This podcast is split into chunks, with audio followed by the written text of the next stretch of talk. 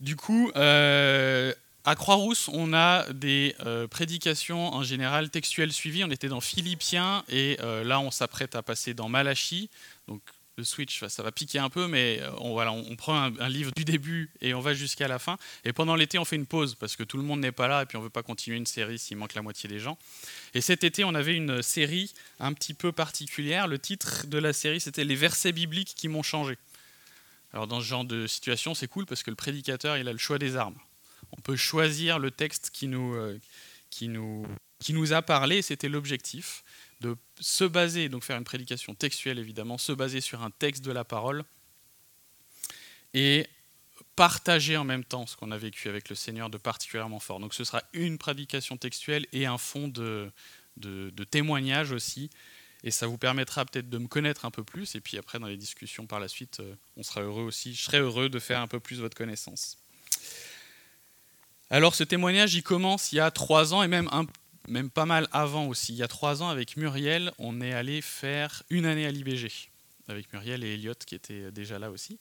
On a fait une année à l'IBG, je pense c'est une des décisions de couple, une des décisions de famille les mieux qu'on ait fait ça a été tellement euh, bénéfique pour nous. Le Seigneur, il nous a vraiment bénis. Et alors, on arrive à l'IBG. Moi, ça faisait pas mal de temps, ça faisait de nombreuses années que je vivais. J'ai encore les gens derrière moi On va mettre autre chose, on va mettre le titre de la, de la prédication. Ça faisait pas mal de temps que je vivais une lutte contre le péché forte. Une lutte contre le péché engagée, une lutte contre le péché viscérale. Elle était quotidienne, elle était douloureuse, c'était vraiment difficile. C'était une lutte contre le péché qui était même parfois à genoux dans ma chambre. C'était une lutte contre le péché qui était des fois dans les larmes. Et je faisais ce constat, systématique, je n'arrivais pas à ne pas pécher. Ça revenait en permanence. Ça revenait en permanence. je sais que personne n'est dans cette situation ici, mais, euh, voilà. Et euh, du coup, on arrive à l'IBG et je vois des gens. Euh, donc, peut-être juste, je précise, l'IBG, c'est l'Institut biblique de Genève. Donc, c'est euh, une année où on va vivre le nez dans la parole avec des frères et sœurs qui ont le feu pour Jésus et qui sont là pour apprendre des choses sur la parole et pour pouvoir servir dans l'Église derrière. Donc, je suis là entouré de gens qui sont zélés pour Jésus et je vois des frères et sœurs dans la foi qui sont plus jeunes que moi et qui sont qui semblent pas vivre quelque chose d'aussi euh, douloureux que ce que je vis. Et je me dis, mince, je suis censé être dans les plus vieux, j'avais 36 ans, un truc comme ça, 35 ans, je sais plus. Mais je vois des frères et sœurs qui sont plus jeunes dans la foi et, je vois des, fruits chez eux, je vois, je vois, une joie, je vois des choses qui ne semblent pas vivre la même chose que moi. Et je me dis, mince, j'ai raté un truc peut-être. Alors j'entame mon année à l'IBG un peu comme ça. Et pendant cette année, j'aime beaucoup l'épître aux Romains, et pendant cette année, j'ai relu Romains 7 et 8, je ne sais pas combien de fois. Et je lisais Romains 7 et 8 en boucle pendant des semaines et des mois. Et je lisais, et je lisais, et je lisais. Et je me disais, mais le mec de Romains 7, c'est moi. Je me reconnais tellement dans ce que je lis dans Romains 7. Mais alors, ce que je lis dans Romains 8, je ne sais pas qui c'est cette personne. Alors un peu fatigué, un peu, euh, lassé de cette, de cette bataille, je vais voir un des responsables de l'IBG, qui euh, ils ont un rôle pastoral aussi, donc euh, on vient, on leur parle de nos soucis, et puis ils ont des, clés pastorales pour prendre soin de notre cœur, prendre soin de notre âme avec la parole de Dieu. Et je viens vers lui avec cette question assez simple et précise. Je lui dis, je, je lis Romains 7 et 8, je suis le mec de Romains 7, j'en ai marre je veux être le mec de Romain 8. Comment je fais? Comment je fais pour être le mec de Romain 8 Et il m'a répondu, il a fait la, pédagogie de Jésus, vous savez. Jésus, on arrive vers lui, on lui pose une question, il repose une autre question. Puis tu repars avec une question, puis tu es obligé de réfléchir du coup. Et il a fait ça avec moi, il m'a dit, une question tellement simple, j'aurais aimé la, trouver par moi-même. Il m'a dit, il y a quoi dans Romain 8 qu'il n'y a pas dans Romain 7 ça paraît simple comme ça. Alors là, tout de suite, peut-être ça ne vous parle pas. C'est l'objet de ce qu'on va voir euh, ensemble. On va lire Romains 7 une partie et Romains 8 une partie. Mais si je décline cette question-là avant de pouvoir euh, nous plonger dans le texte, ça donne ceci. Pourquoi vivons-nous continuellement la lutte contre le péché? Pourquoi est-ce qu'on vit continuellement cette lutte contre le péché? Et comment vivre une réalité différente? La, vie chrétienne, ce qu'on lit dans la Bible, ça nous parle de libération, ça nous parle de choses différentes de quelque chose qui serait aussi dur, aussi compliqué que ça.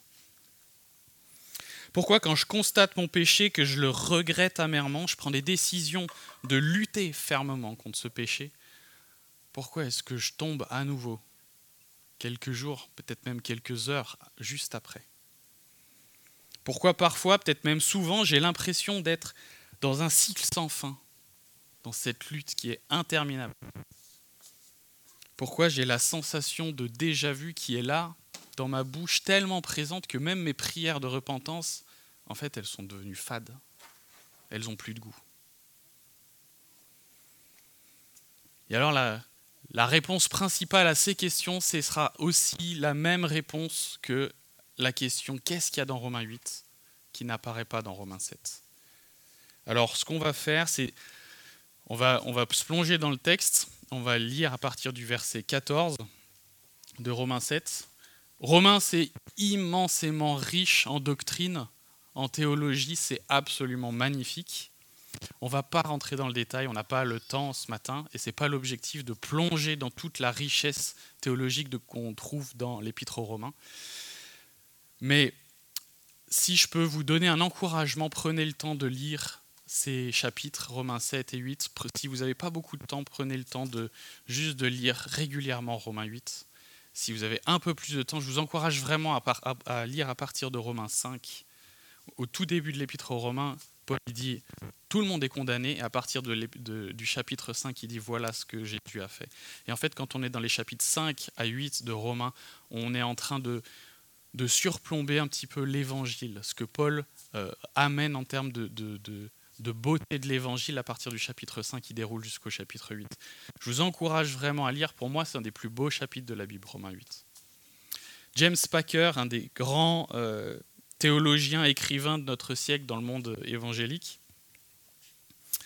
qui a écrit d'ailleurs Connaître Dieu, un best-seller dans le monde évangélique, qui disait Si la Bible était un continent, l'épître aux Romains, ça serait la chaîne de montagne la plus élevée. Et sur cette chaîne de montagnes la plus élevée, le sommet, le sommet le plus élevé, ce serait le chapitre 8 de Romains. Les amis, j'espère que ça vous donne envie de relire ce texte. Il est absolument magnifique. Et vous retrouverez tellement de, de, versets que vous avez l'habitude d'entendre et qui nous font tellement de bien. Alors on va lire à partir du euh, verset 14 dans le chapitre 7, c'est à la page 736 dans les seconds 21 euh, blanches. Là. Et je lis Romains 7, 14.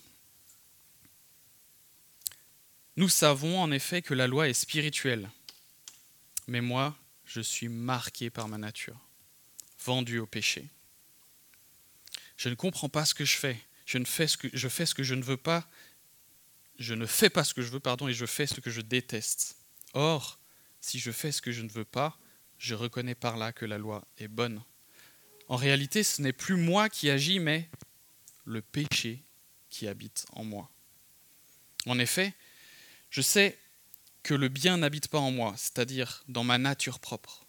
J'ai la volonté de faire le bien, mais je ne parviens pas à l'accomplir.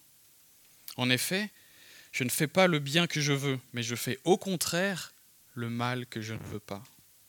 Or, si je fais ce que je ne veux pas, ce n'est plus moi qui le fais, mais le péché qui habite en moi. Je découvre donc cette loi, alors que je veux faire le bien, c'est le mal qui est à ma portée. En effet, je prends plaisir à la loi de Dieu dans mon être intérieur, mais je constate qu'il y a dans mes membres une autre loi. Elle lutte contre la loi de mon intelligence et me rend prisonnier de la loi du péché qui est dans mes membres. Malheureux être humain que je suis, qui me délivrera de ce corps de mort? J'en remercie Dieu, c'est possible par Jésus-Christ notre Seigneur. Ainsi donc, par mon intelligence, je suis esclave de la loi de Dieu, mais par ma nature propre, je suis esclave de la loi du péché.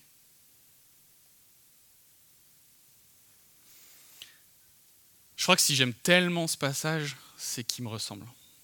C'est quand je le lis, je reconnais une partie de, ce que je vis. Paul, il, ouvre son cœur, il est transparent avec nous, il nous, partage des choses vraiment très intimes, et on se reconnaît. On a l'impression de regarder dans un miroir. En théologie, c'est un des passages super importants en anthropologie. C'est-à-dire qu'est-ce que la parole de Dieu dit au sujet de l'être humain?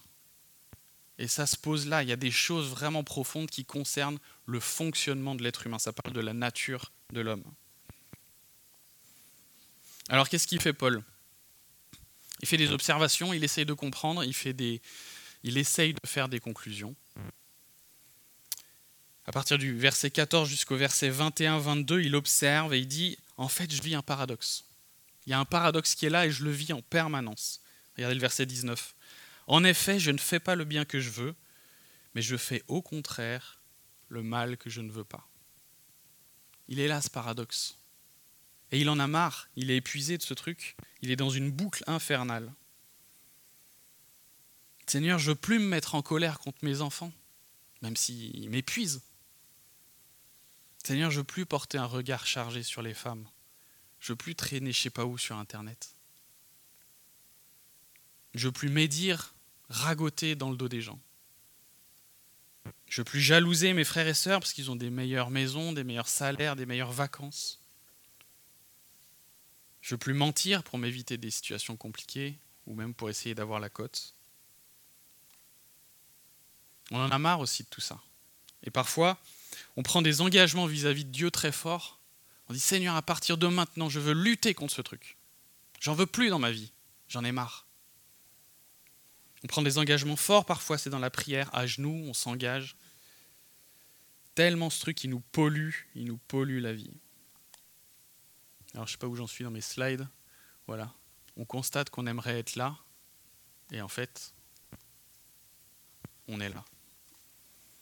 Regardez le verset 17. Il constate que le péché habite en lui. En réalité, ce n'est plus moi qui agis ainsi, mais le péché qui habite en moi. J'ai pris des engagements devant Dieu, mais le péché, il a établi sa demeure en moi et il ressurgit en permanence. J'ai pris la résolution ce matin de ne pas me mettre en colère contre mes enfants et avant midi déjà deux fois j'étais parti monter dans les tours, je leur ai crié dessus. C'était pas approprié. Je sais qu'il ne faut pas de deuxième regard sur les femmes dans la rue. Alors le premier regard, il, traîne et il traîne et je veux perdre aucune miette. début de la semaine, je m'étais engagé à arrêter de ragoter contre, les gens au bureau. il m'a fallu trois jours pour être à la machine à café et puis être dans cette situation de nouveau. On retombe, le péché habite en nous. Et alors ce paradoxe qu'on a vu, plus le constat du péché qui habite en nous, Paul il appelle ça la nature propre. Et il le répète régulièrement dans le texte. Il y a le verset 18, j'ai la volonté de faire le bien, mais je ne parviens pas à l'accomplir. Voilà comment est-ce qu'il définit la nature propre. J'ai la volonté de faire le bien, j'y arrive pas. Il y a un fonctionnement nominal qui n'est plus bon, qui est dysfonctionnel, qui est perverti, cassé. Quelque chose de profond là derrière qui revient en permanence. On, a une, on avait une nouvelle voiture, on a une nouvelle, on, on avait une ancienne voiture, on a une nouvelle depuis vendredi. On avait une Focus euh, qui est, on l'a achetée, elle était déjà vieille, et là elle l'est encore plus, euh, on s'en débarrasse. Mais du coup, quand on l'a achetée, elle avait déjà pas mal de kilomètres et elle avait un défaut de parallélisme. Vous savez, vous êtes sur l'autoroute, vous lâchez le volant et elle part sur le côté. Et en fait, en permanence, il faut venir et il faut la redresser et il faut la remettre sur la trajectoire, sinon ça part. Et en fait, le, défaut de la voiture, alors j'y connais rien en mécanique, mais le défaut de la voiture était, était profondément ancré peut-être dans le châssis, je ne sais pas, mais il y avait quelque chose qui n'allait pas et il fallait systématiquement faire des efforts et être vigilant.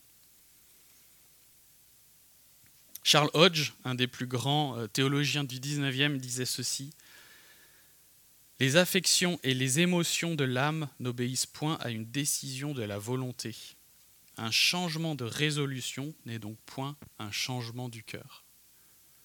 c'est pas avec des résolutions, une bonne volonté qu'on arrive à changer. La voiture, si elle part, c'est pas parce que je la redresse à chaque fois qu'elle va plus partir. Ma nature propre, elle ne changera pas à coup de bonnes résolutions, de volonté de faire, d'efforts hors du commun. C'est mort, on n'y arrivera pas. Et pourtant, et pourtant, on est quand même souvent dans cette dynamique-là. en fait, on a vraiment du mal à se dire que c'est mort, n'est-ce pas? On a vraiment du mal à constater et se dire Ah ouais, vraiment, j'y arriverai pas. Parce que quelque part dans notre tête, on a toujours l'espoir, l'envie de vouloir plaire au Seigneur. Quelque part, on se dit Seigneur, si je fais tous mes efforts, j'arriverai à te plaire, j'arriverai à avoir ce regard favorable de ta part sur moi on a du mal à faire ce constat d'échec parce que quelque part on cherche à mériter ce regard favorable. Et si on fait ça, c'est quelque part qu'on aime le Seigneur, n'est-ce pas? Si on n'en a rien à faire du Seigneur, on n'irait pas dans cette démarche-là. Et c'est ce qu'il dit, regardez le verset 22, il dit il il dit qu'il aime la loi du Seigneur. Paul, il aime la loi du Seigneur. La loi dont il parle ici, c'est l'ensemble du commandement divin. Ce pas seulement les dix commandements, c'est euh, l'ensemble des, des attentes et des exigences de Dieu. Il y a tout ce qu'on peut voir dans l'Ancien Testament, et puis il y a euh, ce que le sermon sur la montagne en dit, euh, tout ça. Bref, c'est l'ensemble de ce que Dieu a comme exigence parce qu'il est saint envers son peuple. Cette loi, elle joue un petit peu le rôle de révélateur dans notre vie. Vous savez, c'est comme si qu'est-ce qui est bien, qu'est-ce qui est mal, s'il n'y a rien qui le définit, ben on ne sait pas en fait. Alors on va éteindre la lumière sur notre slide là, et puis on va, le, le rôle de la loi, c'est ça, c'est de dire, je mets la lumière à cet endroit-là, et ça, c'est quelque chose qui est bien. C'est le Seigneur qui le dit dans sa parole. Je mets la lumière à un autre endroit, et ça, c'est quelque chose qui est mal. Le rôle de la loi, c'est de révéler l'intention de Dieu, en fait, les exigences de Dieu. Et Paul dit, j'aime la loi. Et cette loi, elle joue le rôle révélateur et puis elle vient nous embêter, parce qu'effectivement, elle révèle des choses dans notre cœur. Si la loi de Dieu, elle n'a aucun impact sur nous, il y a deux possibilités. Soit on s'en fiche totalement de ce que Dieu pourrait nous dire, il y a des gens qui vivent comme ça. Soit on est encore plus sanctifié que Paul. Donc euh, si c'est le cas pour vous, bah, je serais intéressé de prendre un café avec vous, puis on peut discuter. Mais euh, je pense que c'est c'est pas notre cas. En fait, cette histoire, c'est c'est l'histoire de tous les chrétiens. On est embêté parce que la loi vient montrer dans notre cœur, ce que la loi vient euh, mettre en lumière. On va remettre la lumière sur la slide. Et Paul il nous partage du coup sa conclusion. On arrive au verset 23, regardez. Il dit Je suis prisonnier. Je constate qu'il y a dans mes membres une autre loi. Elle lutte contre la loi de mon intelligence et me rend prisonnier de la loi du péché qui est dans mes membres. C'est quoi cette vie? En fait, je voudrais, je voudrais aller dans cette direction, je voudrais plaire au Seigneur. J'y arrive pas, je suis prisonnier. Il y a des chaînes, il y a quelque chose qui me retient. Comment je m'en sors? Je suis esclave. Et alors il termine avec le verset 24 avec ce cri d'appel au secours. Malheureux être humain que je suis, qui me délivrera de ce corps de mort? C'est un cri de désespoir qui est nécessaire, qui est salutaire. Et tant qu'on n'est pas arrivé à ce stade-là, les amis, la repentance, elle est inaccessible. Et souvent, on a des choses qui nous empêchent d'aller jusqu'au bout de notre repentance je vois trois caractéristiques de la repentance qui sont euh, nécessaires qu'on peut voir dans le texte. Le premier, c'est le désespoir complet de notre incapacité à plaire à Dieu par nos propres forces. Tant qu'on n'est pas désespéré de ce truc-là, tant qu'on croit qu'on peut plaire à Dieu un petit peu par nos propres forces, la repentance, elle, elle, elle n'est pas accessible. Deuxième point, pour une repentance le dégoût complet de notre péché. alors ça, c'est des fois difficile. Des fois, notre péché, on, aime, on est dégoûté des conséquences. Est-ce qu'on est dégoûté de notre péché? Et des fois, ça vaut le coup de se pencher sur cette question et de se dire, peut-être constater que, oui Seigneur, j'aime encore ce péché. Je veux pas en vrai, je veux pas m'en débarrasser.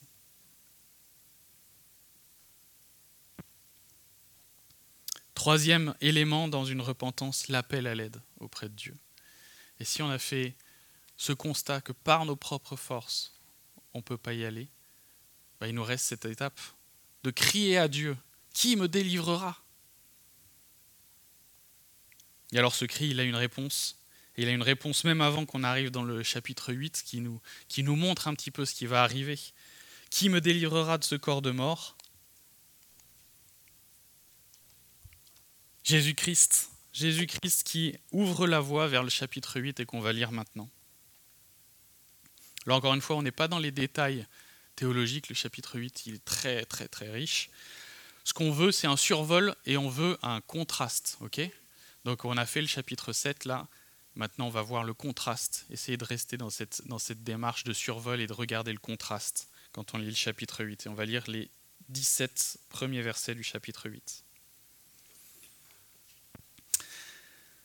Il n'y a donc maintenant aucune condamnation pour ceux qui sont en Jésus-Christ, qui ne vivent pas conformément à leur nature propre, mais conformément à l'Esprit.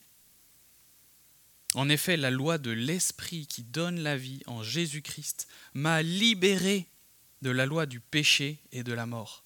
Car ce qui était impossible à la loi, parce que la nature la rendait impuissante, Dieu l'a fait il a condamné le péché dans la nature humaine en envoyant à cause du péché son propre Fils dans une nature semblable à celle de l'homme pécheur. Ainsi, la justice réclamée par la loi, celle qu'on venait de voir et qui mettait les lumières, est accomplie en nous qui vivons non conformément à notre nature propre, mais conformément à l'Esprit. En effet, ceux qui se conforment à leur nature propre se préoccupent des réalités de la nature humaine, tandis que ceux qui se conforment à l'esprit sont préoccupés par ce qui est de l'esprit. De même, la nature humaine tend vers la mort, tandis que l'esprit tend vers la vie et la paix. En effet, la nature humaine tend à la révolte contre Dieu, parce qu'elle ne se soumet pas à la loi de Dieu et qu'elle en est même incapable. Or, ceux qui sont animés par leur nature propre ne peuvent pas plaire à Dieu. Quant à vous, vous n'êtes pas animés par votre nature propre, mais par l'Esprit, si du moins l'Esprit de Dieu habite en vous. Si quelqu'un n'a pas l'Esprit de Dieu, il ne lui appartient pas. Et si Christ est en vous, votre corps, il est vrai, est mort à cause du péché, mais votre esprit est vie à cause de la justice. Et si l'esprit de celui qui a ressuscité Jésus habite en vous, celui qui a ressuscité Christ rendra aussi la vie à vos corps mortels par son esprit qui habite en vous. Ainsi donc, frères et sœurs, nous avons, une dette, mais pas envers notre nature propre pour nous conformer à ses exigences. Si vous vivez en vous conformant à votre nature propre, vous allez mourir. Mais si par l'esprit vous faites mourir les manières d'agir du corps, vous vivrez. En effet, tous ceux qui sont conduits par l'Esprit de Dieu sont fils de Dieu. Et vous n'avez pas reçu un esprit d'esclavage pour être encore dans la crainte, mais vous avez reçu un esprit d'adoption par lequel nous crions Abba, Père. L'Esprit lui-même rend témoignage à notre esprit que nous sommes enfants de Dieu. Or, si nous sommes enfants, nous sommes aussi héritiers, héritiers de Dieu et co-héritiers du Christ, si toutefois nous souffrons avec lui afin de prendre aussi part à sa gloire.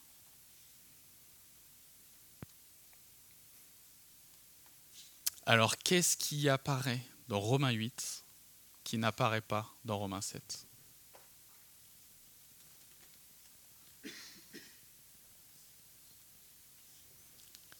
La grâce, l'esprit.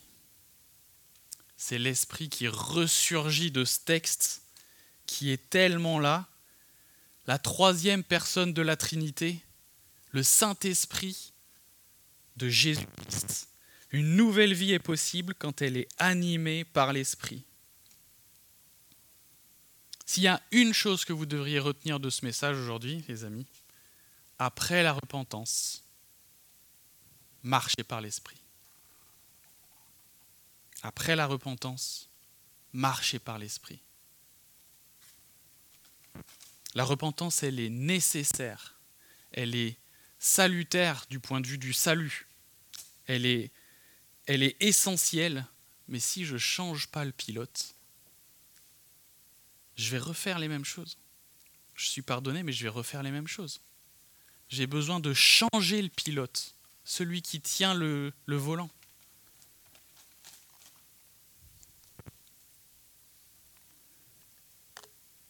Cet esclavage, cette lutte sans fin, il existe une autre vie quand elle est pilotée par l'Esprit, quand elle est animée par l'Esprit. Si vous êtes reconnu dans Romains 7 avec ce truc lourd, j'ai essayé de rendre le truc lourd, j'espère que vous avez senti, c'est pas marrant Romains 7, hein. on est dans un cycle, on est enfermé, il est prisonnier, esclave. J'espère que la lecture de Romains 8, ça fait l'effet d'une bombe rafraîchissante, ça soulage. Il y a quelque chose d'autre qui est possible parce qu'il y a un nouveau pilote qui peut prendre les rênes. Paul se sentait enfermé, esclave, il nous décrit maintenant quelqu'un de libre. Je relis les deux premiers versets.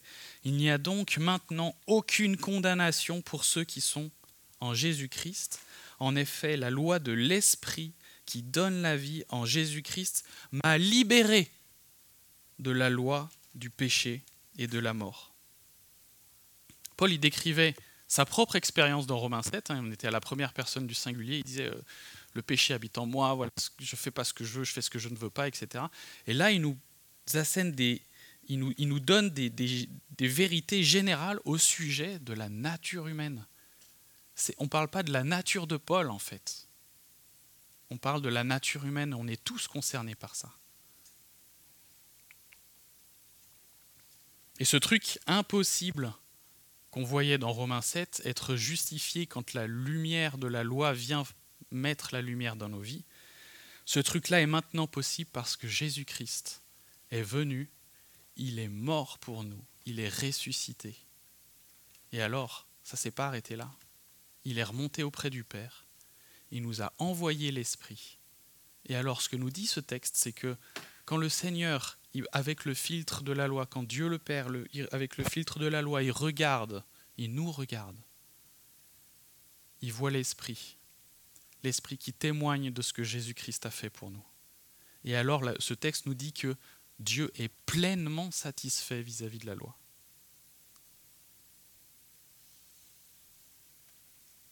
Les amis, si le texte de Romains 7, il nous, quelque part, il est réconfortant parce qu'on se dit Ah, je suis pas seul. Je ne suis pas seul à lutter. Je ne suis pas seul à être enfermé, à reproduire ces schémas-là. On se sent euh, un petit peu compris comme un ami qui vient et qui met son bras sur nos épaules. Ça, c'est l'effet que produit le texte de Romains 7. Et le texte de Romains 8, il vient nous dire si tu en restes là, c'est pas normal. C'est pas ça la vie chrétienne. Tu peux pas rester dans cet état-là. Il y a quelque chose qui va pas si tu si tu restes dans Romains 7 et que Romains 8, c'est pas quelque chose que tu vis. C'est pas ça la vie chrétienne. Alors quand j'ai eu la réponse à cette question, qu'est-ce qu'il y a dans Romains 8 qui apparaît pas dans Romains 7 L'esprit. Waouh J'étais dans un institut biblique, je me posais plein de questions et je me disais, mince, mais euh, bah, est-ce que j'ai l'esprit en fait? Je vois des choses chez les, gens, chez mes, mes amis dans la promo, mais et moi? Alors, dans un institut biblique, c'est compliqué d'avoir une mauvaise réponse à cette question quand même. Est-ce que j'ai l'esprit? Oui, évidemment. Amen. À partir du moment où j'ai choisi Jésus-Christ comme mon sauveur, comme le Seigneur dans ma vie, j'ai l'esprit. On ne peut pas être flou sur cette question. Il n'y a aucun doute là-dessus. Par contre, la parole, elle nous dit quand même qu'on peut éventuellement pas faire grand-chose de l'esprit. Et ça, c'est possible. Et Paul, il le répète dans plein de lettres. Il utilise tout le temps ces termes-là, la nature propre et la marche par l'esprit. Et la question, elle est là, elle est de qu'est-ce qu'on fait?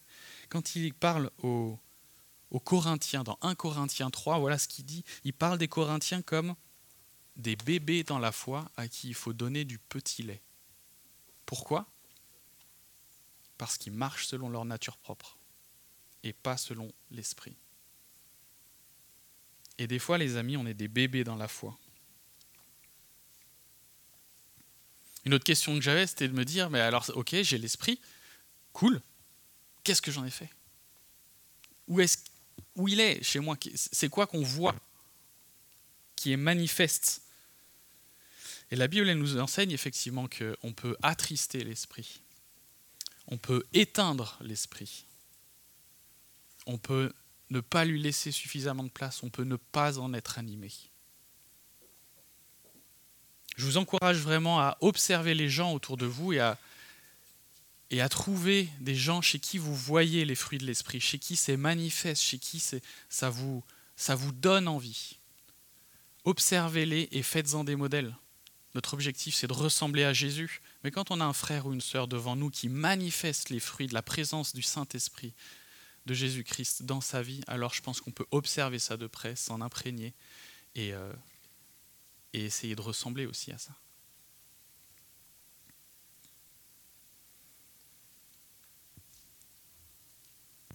Alors comment on fait quelques pistes pour, euh, pour pouvoir marcher par l'esprit?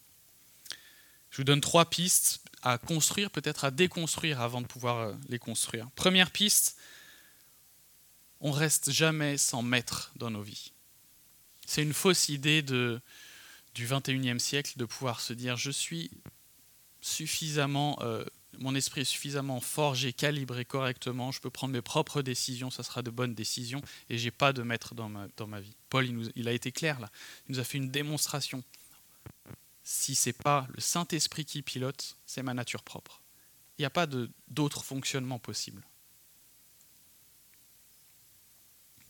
Et donc il y a un double mouvement à avoir vous savez, dans les différentes épîtres de Paul, il, parle souvent de ça, dans Philippiens entre autres, ce, mouvement de se dévêtir de la nature propre pour se revêtir de l'esprit. Et c'est les deux qu'il faut faire.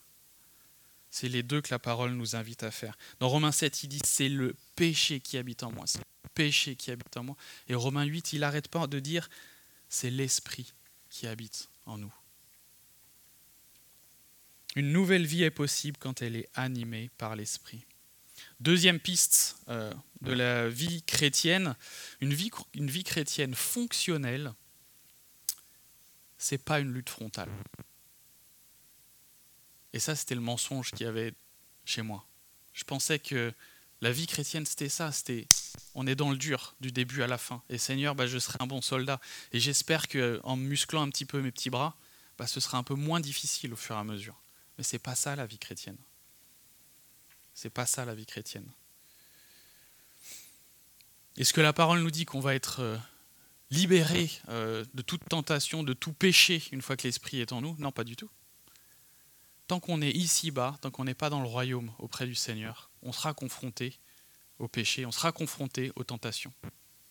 Ce que la parole, elle nous dit, c'est qu'on peut vivre ça autrement s'il y a un autre pilote si c'est pas moi qui pilote et si c'est le Saint-Esprit, je peux vivre ça autrement et je peux ne plus être dans cette lutte frontale. Une nouvelle vie est possible quand elle est animée par l'Esprit. Troisième et dernière piste, je vais là où je fixe mon attention.